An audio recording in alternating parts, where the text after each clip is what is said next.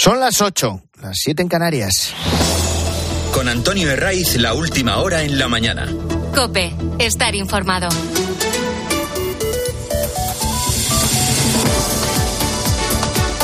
Muy buenos días, desde las 6 te venimos acompañando en la mañana del fin de semana de Cope. Es domingo, es 14 de enero y hoy en Valencia, en Murcia, en Sevilla, en Málaga, te va a sobrar casi la manga larga en cuanto empiece a calentar el sol.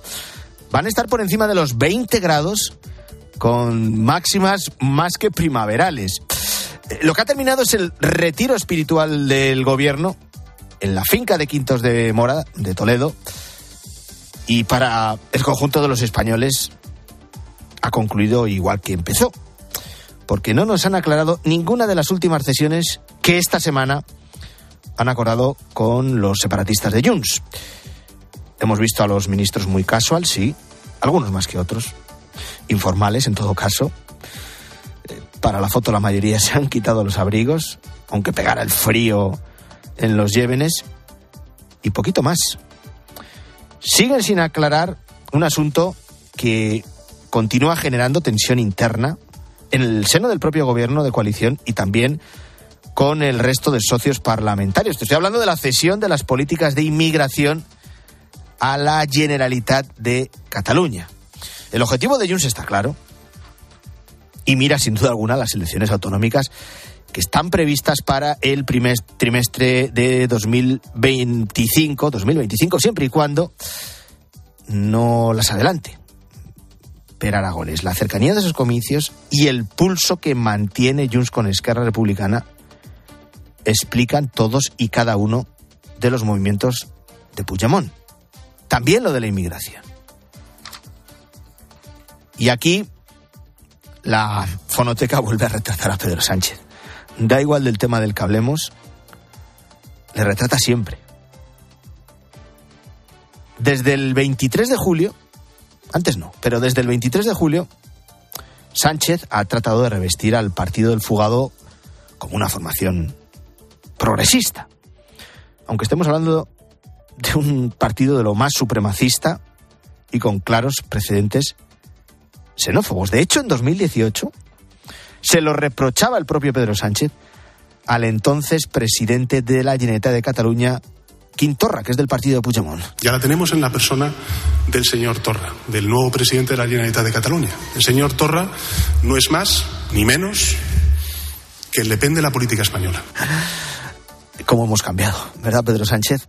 Los herederos de Convergencia, si es que queda algo de ellos, eran el Le Pen español y ahora son un partido de lo más progresista.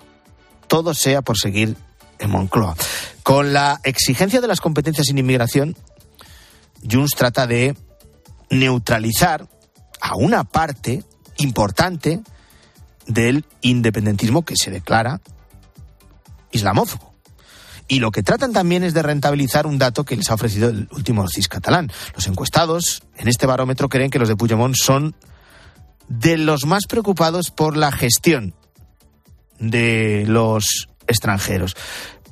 Esto solo es una parte que explicaría la exigencia de las competencias de inmigración para la Generalitat. Luego hay casos concretos. Se está poniendo el foco en el municipio barcelonés de Calella, cuyo alcalde, que es de Junts, lidera la petición de expulsión de los inmigrantes multireincidentes. Y en esto los de Junts coinciden con Vox. Estamos hablando de Calella, que es un pueblo que no llega a 20.000 habitantes y donde el 18% de su población son extranjeros. Y el discurso de su alcalde es claro. Si no se integran, no tienen cabida en nuestro país. En Calella hay una docena de esos inmigrantes que acumulan más de 200, eh, 200 detenciones. El caso de Calella es significativo, pero se puede extrapolar a otros de Cataluña. Y con los antecedentes de Junts, con estos antecedentes xenófobos, no es de extrañar que quieran las competencias de inmigración. También para decidir cuántos son trasladados a su comunidad y, vigilar así algo esencial para el separatismo, que puedan ejercer el suficiente control sobre ellos y presionar para que aprendan la lengua catalana. Este sábado, el secretario general de Junts, el indultado Jordi Turul, era muy claro. Cataluña debe tener una política de Estado de inmigración. Y los resultados, y por ejemplo, ahora, y los resultados, y por ejemplo ahora, con ese acuerdo político al que hemos llegado esta semana pasada, con dos reales decretos, que hemos logrado cosas que no se conseguían desde hacía años y que son absolutamente trascendentales para nuestro país, como es poder tener una política integral de inmigración. país, como es poder tener una política integral de inmigración. Lo que el partido de Puigdemont quiere es que se retuerza el artículo 150 de la Constitución que permite la transferencia o la delegación de competencias a las regiones. Lo que intentan es eh, pasarse por todo lo alto una cuestión que se han cansado de repetir los juristas esta semana. Estamos hablando de inmigración, que según la propia Constitución es una competencia exclusiva del Estado. Y el Gobierno no ha explicado ¿Qué es lo que va a hacer la Generalitat con esa competencia? Si va a determinar la cuota de inmigrantes que permite que sean trasladados desde las regiones receptoras saturadísimas como son Canarias o Andalucía. Hoy en una entrevista en el periódico El País, el presidente del gobierno no aclara qué competencias migratorias va a ceder a Junts. Si un partido independentista está pidiendo el que se cumpla con el Estatuto de Autonomía de Cataluña en relación con la migración, creo que estamos dando un avance muy importante. Es un trámite parlamentario que exigirá el que todas las fuerzas políticas pongamos en marcha, eh, pues, eh, fin, todas nuestras políticas bla, bla, bla. Eh, y luego Pedro Sánchez se limita a asegurar que las materias vinculadas con la expulsión de los migrantes están residenciadas, textual, en la Administración General del Estado. Esto sobre el papel está claro. Pero con el historial de cambios de opinión de Sánchez, que a nadie le extrañe que este sea uno más. Solo hace falta que se lo exija el, fugado. Y seguimos con la mirada puesta en Galicia. En esta semana que estamos a punto de estrenar, nos vamos a situar justo a un mes para las elecciones autonómicas. Son el 18 de febrero. Y esta cita electoral es clave para entender lo que está pasando con, las, con la crisis de los peles, de esas bolitas de plástico que han llevado los focos algunos más que interesados, a Galicia. ¿Qué es lo que sabemos? O al menos lo que han confirmado oficialmente. Que entre todos los peles sueltos que se han ido recogiendo por las costas gallegas, se han llenado 80 sacos de unos 25 kilos cada uno. Sabemos también que el, el, buque con bandera libia, origen de esos microplásticos, perdió parte de su carga al caer al mar seis contenedores. ¿Qué es lo que no sabemos? Cuántos sacos de peles quedan en el mar. Si siguen dentro de los contenedores, y esto, evidentemente, lleva a desconocer también cuándo llegaría el vertido a la costa. Según la información proporcionada por la empresa armadora de ese buque, en el contenedor donde iban los peles se almacenaban 1.050 sacos de 25 kilos cada uno. Así que es fácil hacer la cuenta.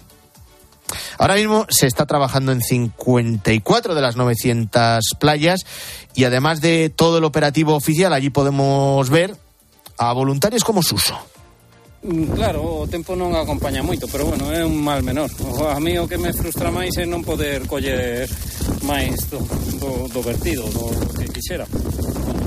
Y al margen de lo que se sabe y de lo que no se sabe, pues luego está la refriega política.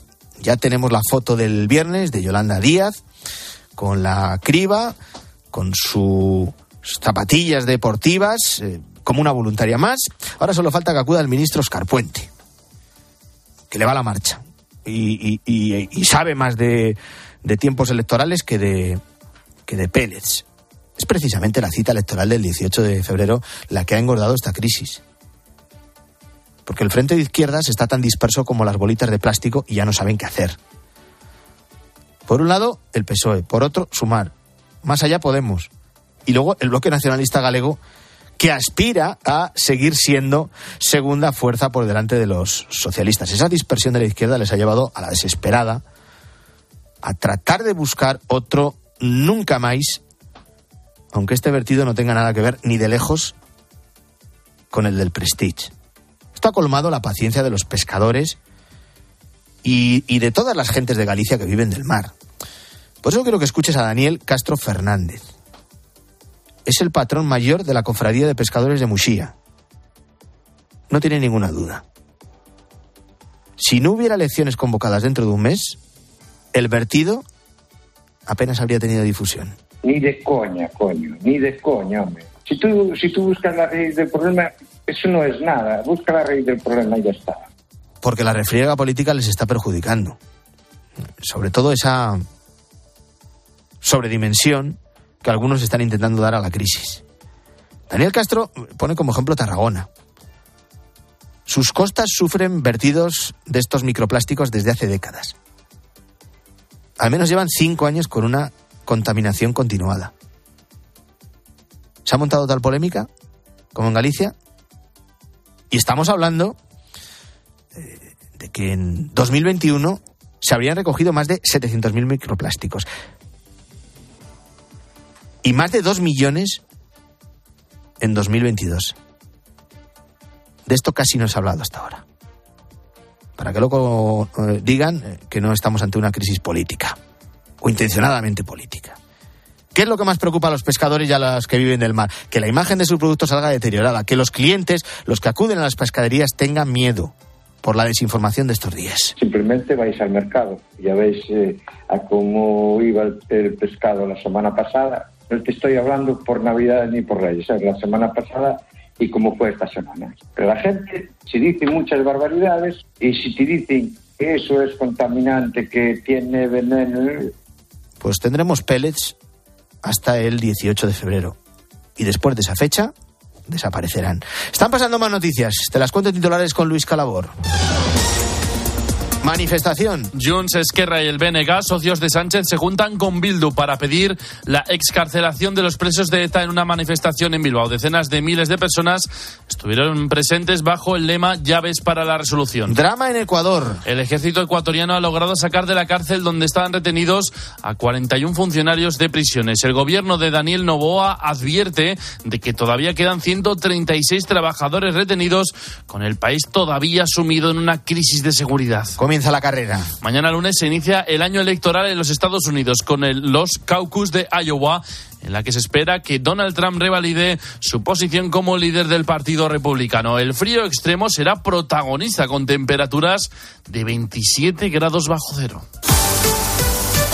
Hoy tenemos clásico, Barça-Real Madrid y con un título en juego. José Luis Corrochano, buenos días. Hola, ¿qué tal? ¿Cómo estáis? Buenos días. La cita hoy es a las 8 de la tarde con la Supercopa de España, el campeón de la Liga, el Barcelona, contra el campeón de Copa, el Real Madrid. Se pone en juego un título quizá de los menores, pero que cobra importancia para el Barça de Xavi, por supuesto, que no vive un buen momento en lo que significa el juego y a lo mejor sí en los resultados y en el Real Madrid que evidentemente tiene que ir a por todas en cada título a pesar de estar primero en la liga. Esto es a las 8 de la tarde, lo cuenta el tiempo de juego, pero mientras tanto se juega la liga. Ayer, por ejemplo, el Betis le ganó 1-0 al Granada, el derbi vasco fue para el Athletic de Bilbao que le ganó 2-1 a la Real Sociedad. Atención al Athletic de Bilbao que se coloca tercero en la liga y deja ya a nueve puntos a la Real Sociedad. Las Palmas le ganó 3-0 al Villarreal y el Mallorca empató a uno en casa contra el Celta. De las cosas que pasan fuera del fútbol, destacamos que en waterpolo la final del europeo femenino la perdió España. Países Bajos 8, España 7. Nos conformamos de momento con la medalla de plata.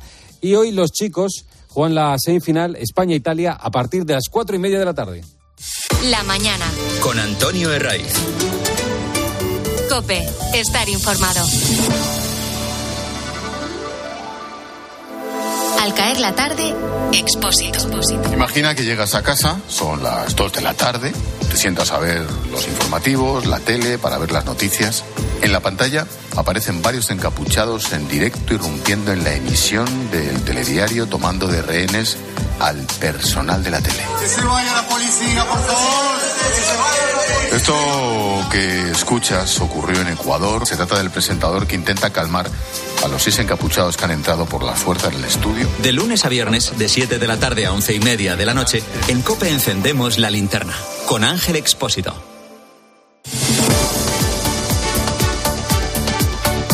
Es una cifra que se actualiza casi al minuto. Seguro que el dato que te voy a dar se ha quedado ya viejo. En las últimas horas han llegado a las costas de Canarias cuatro cayucos con 240 personas a bordo que intentaban entrar de forma irregular en España. Esto confirma que 2024 ha empezado igual que terminó 2023, con un desafío migratorio completamente descontrolado. Pero no es un problema de Canarias, ni siquiera de España. Estamos ante un reto en el que tiene que implicarse el conjunto de la Unión Europea donde hay intereses muy dispares. Las cifras son tan abultadas que merecen un análisis sosegado. El pasado año, casi 40.000 inmigrantes llegaron a las costas canarias. Son 7 de cada 10 de los que lo hicieron en el conjunto de España. Y si en alguna cifra nos tenemos que detener, es en esta. 6.000 fallecieron intentando llegar al archipiélago. Mañana el Papa Francisco va a abordar esta emergencia migratoria de Canarias. Lo hace recibiendo eh, a los obispos del archipiélago, a los que va a acompañar el presidente de las islas, Fernando Clavijo, y varios representantes de la Administración Autonómica. Esto lo que confirma es la gran preocupación que tiene el Papa por la situación migratoria en general y por la Canaria en particular. En la víspera de este encuentro nos vamos a situar a las ocho y cuarto en Canarias y voy a saludar, allí son una hora menos, y voy a saludar a David Melián Castellano, que es secretario de la Pastoral de Migraciones de la Diócesis de Canarias. David, ¿qué tal? Muy buenos días. Muy buenos días. Bueno, los servicios de atención a los inmigrantes en Canarias están completamente desbordados. La previsión es que sigan llegando personas procedentes de África que intentan acceder a Europa y, lo primero que le tengo que preguntar es qué está fallando o, si se puede hacer algo más entre administraciones, que entiendo que sí. Desde luego, desde el secretariado creemos que se puede hacer muchísimo más. Eh, no solo en la acogida a la llegada a las Islas Canarias o a cualquier otro punto de España, eh, donde hay muchísimo margen de mejora, sino también y sobre todo en, en los países de origen. Eh, estamos viendo cómo se incrementa anualmente los presupuestos en control fronterizo de una manera desorbitada y sin embargo en cooperación en origen pues eh, el aumento no, no se está dando. Eh, parte de, de, la solución o de la alternativa eh, consistiría en facilitar las condiciones para que las personas puedan desarrollar su vida de manera digna en sus países de origen y eso pasa necesariamente por una por una cooperación eh, y para esa cooperación, para que se dé esa cooperación de manera efectiva, pues es necesario que escuchemos las necesidades de, esos países y que los veamos. Pero desde luego que la política eh, actual, eh, tanto en cooperación como en, recepción en nuestro país, pues está fallando. Eh, vosotros, David, estáis en primera línea. La respuesta de la Iglesia ante este fenómeno migratorio es global, de comunicación, de acogida, de acompañamiento. ¿En qué situación están llegando estas personas? Eh, ¿Cómo es esa respuesta y con qué problemas os encontráis? Pues nos encontramos con problemas de todo tipo, pero sobre, sobre todo eh, problemas de, afectación emocional. Eh, tenemos que tener en cuenta que son personas en su mayoría que, que, huyen de una situación dramática, no necesariamente una guerra, pero sí de una situación complicada. se arriesgan en el mar en trayectorias de varios días eh, comentaban anteriormente las cifras, algunos cayucos eh, vienen con, personas que no han podido eh, superar la travesía, otros ni siquiera llegan y, la afectación psicológica es muy muy elevada. después nos encontramos con distintos problemas en función de los países de, de origen. hay personas que huyen de conflictos bélicos, hay mujeres que huyen de otro tipo de, de, peligros, como puede ser la mutilación genital femenina, la pobreza, el hambre, el cambio climático pero desde, el secretariado también defendemos que las personas eh, sean libres, o sea, no, no tienen por qué eh, tener un, motivo para huir. El, lema de la jornada de la Iglesia de, este, de 2023 de los migrantes y refugiados era precisamente libres de elegir emigrar o quedarse. ¿Por qué? Porque nosotros podemos eh, desplazarnos a cualquier lugar del mundo con un pasaporte para eh, obtener un permiso de trabajo y desarrollar nuestra vida en cualquier punto del globo y sin embargo no es así con los países, eh, en este caso, africanos. Hemos visto y hemos acompañado casos en que para obtener un visado en el consulado de España o en la embajada de España en Bamako, en Mali, se piden más de 18 documentos, entre ellos un certificado de conocimiento de español. Cuando esas personas se juegan la vida cruzando fronteras y arriesgando em, perder su vida en el mar, cuando llegan a España se les está otorgando la protección subsidiaria. Luego, es, todo un sistema que, hay, que habría que revisar. Eh, no podemos ser ajenos a la actualidad en España. Hoy cerramos una semana en la que hemos conocido ese acuerdo entre el gobierno de Pedro Sánchez y Junts para la cesión de las políticas de migración a la Generalitat de Cataluña. Al margen de la política, que evidentemente no es de, vuestro negociado. ¿Qué intenciones veis en esta medida y, y en las cuestiones operativas, en las cuestiones de reparto, mm, con esos traslados a la península, eh, cómo puede afectar esta medida, esta transferencia de competencias en migración? Nosotros, desde luego, que no tenemos conocimiento del contenido de ese pacto. Eso, bueno, debe quedar, debe quedar claro. Pero lo cierto es que la política de, de migración y de extranjería es una política del Estado y así lo establece la, la Constitución española. Eh, puede ser que, suponga pues mayores dificultades a la hora pues de, de derivar eh, personas o de desplazarse dentro del propio territorio, no porque lo digamos desde el secretariado, sino porque también lo dicen eh, la, las autoridades públicas. El, el, ministro lo dijo estos días y bueno, eh, habrá que ver en qué términos se, se materializa ese acuerdo porque la letra pequeña será muy importante. Nosotros mm, lo que defendemos siempre es que sea una acogida digna y que la persona esté en el centro. Todo lo demás, pues, habrá que verlo, pero mientras la acogida sea digna. De lo que sí conocemos más es este ese acuerdo mm, a finales de año en extremis en el conjunto de la Unión Europea eh, que reforma la política de migración y asilo de la Unión. Es un conjunto de reglamentos amplio que nos llevaría mucho tiempo, pero por resaltar lo más destacado, apunta a un sistema de solidaridad flexible, esto de flexible entre comillas, para supuestamente aliviar la presión de los países como, como el caso de España, que sufren mayores flujos migratorios. Vamos, que si pagas 20.000 euros por cada migrante reubicado en otro país que no sea el tuyo, aunque por cuota te corresponda, pues lo evitas. Eh, eh, no sé cómo valoráis este acuerdo en el seno de, de la Unión Europea. Pues estamos mm, muy tristes ante lo que se sabe de momento, porque tampoco están los términos técnicos totalmente definidos del, Pacto Europeo de Migración y Asilo. Esto último que comenta, que se puedan pagar 20.000 euros a cambio de no recibir a una persona, eh, lo que hace es deshumanizar a, la sociedad. Estamos hablando de, dinero, de cuotas, mercantilizando la, la vida de las personas y el fenómeno migratorio va mucho más allá de pagar eh, 20.000 euros. El Pacto Europeo de Migración y Asilo eh, pues, se, se, podría quedar simplemente en pacto europeo porque no regula eh, la migración, no establece vías legales y seguras. En, en, cuanto al asilo, pues debilita bastante el sistema porque acelera determinados procedimientos. Parece ser que va a permitir la detención de personas eh, a partir de seis años, lo cual es un, un auténtico drama y con eso pues evidentemente no podemos estar de acuerdo y lo estamos viendo con mucha preocupación y mucha tristeza. Bueno, por terminar por donde empezábamos 2024, ha comenzado igual que terminó 2023 con un auténtico desafío migratorio que eh, sufren, especialmente en Canarias y que conocen muy bien desde la pastoral de migraciones de la diócesis de Canarias. Hemos hablado con su secretario, que es David Melián Castellano, al que yo le agradezco mucho que haya estado en la mañana del fin de semana de COPE. Buen domingo. Muchísimas gracias, buen domingo. 8 y 23 minutos, una hora menos en Canarias. Saludo de nuevo a Guillermo Vila. ¿Qué tal? Aquí estamos, Antonio, muy bien. Y hoy vemos en la portada a veces una imagen de la manifestación de Bildu y sus socios, que son los de Sánchez. Y recuerda este diario en su editorial el cierre en falso de la lacra de ETA. Y estas son las razones de ese cierre en falso. ETA no mata, pero aún hay sangre fresca de sus asesinatos. Crímenes sin resolver, indemnizaciones pendientes y recibimientos públicos asesinos por los que de nuevo la Fiscalía se ha puesto a investigar. A pesar de todas estas evidencias, Pedro Sánchez asegura hoy en el país que la derecha se ha quedado congelada en un sistema que no existe. Dice, en su opinión, no hay ni CIU Nieta. Lo que sí existe, sin duda alguna, es Puigdemont y las muchas cesiones que ha conseguido arrancarle al gobierno a cambio de no tumbar dos decretos. Una situación que explica así el director del Mundo, Joaquín Manso. El espectáculo declinante que visualizamos es el precio de que gobierno o intente hacerlo quien no ganó las elecciones, aunque se empeñe en aparentar que sí. Dice Manso que de todas las sesiones la más sorprendente fue el regalo de la bandera del discurso anti-inmigración.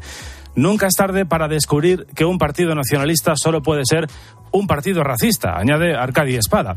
Y escribe Pedro Narváez en La Razón que el partido de Puigdemont es pro protofascista, xenófobo, vaya, que la extrema derecha dice es el ala progre de Junts. El 18 de febrero hay elecciones en Galicia y poco a poco los focos políticos van dirigiéndose hacia esa comunidad. Cuyo presidente, Alfonso Rueda, dice en La Razón que Sánchez también se presenta a esos comicios.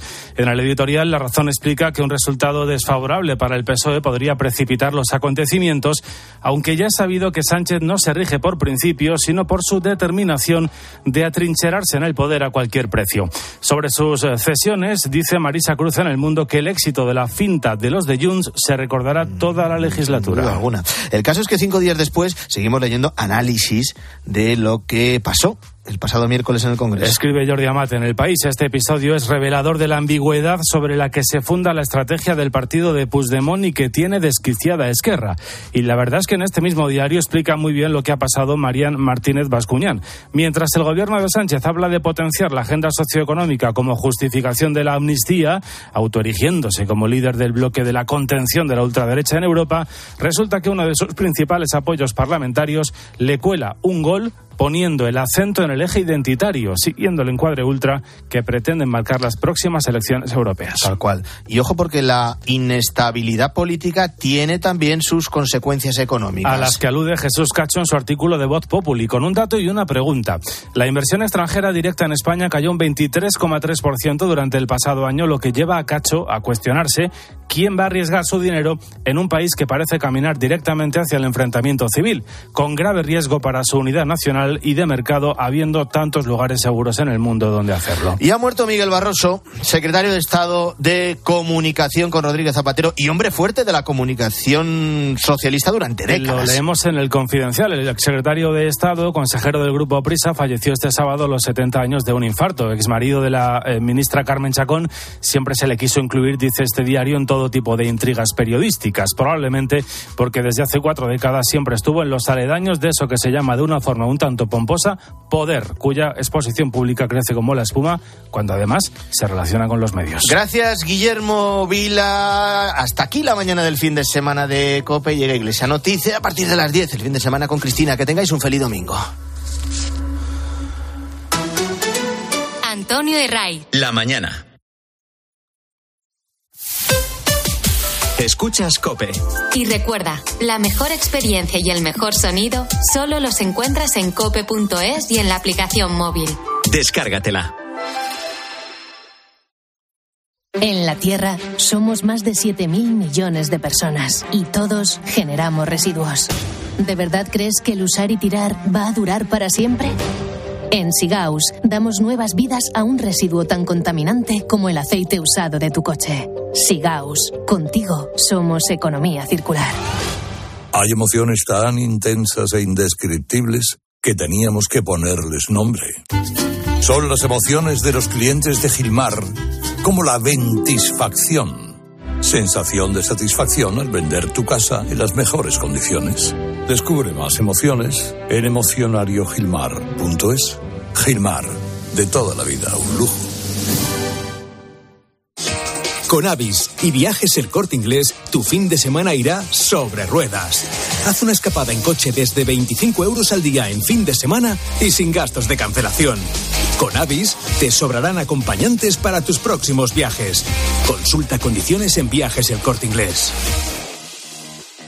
¿Eres presidente de tu comunidad? ¿Quieres mejorar los servicios de seguridad, conserjería y limpieza en tu urbanización? Grupo Sercon 900 102 101 gruposercon.com Si sientes que todo te va sobre ruedas y no quieres que ningún bache en el camino lo estropee, el seguro de coche de línea directa está hecho para ti. Además de ahorrarte una pasta, nunca te quedarás tirado, porque tienes coche de sustitución también en caso de avería. Cámbiate ahora y te bajamos el precio de tu seguro de coche sí o sí. Ven directo a lineadirecta.com o llama al 917-700-700. El valor de ser directo. Consulta condiciones. Pata Negra ha sido la marca más premiada en el año 2023, con 432 medallas en los concursos de vinos de mayor prestigio a nivel mundial. 432 razones para seguir brindando con Pata Negra. Vino Pata Negra.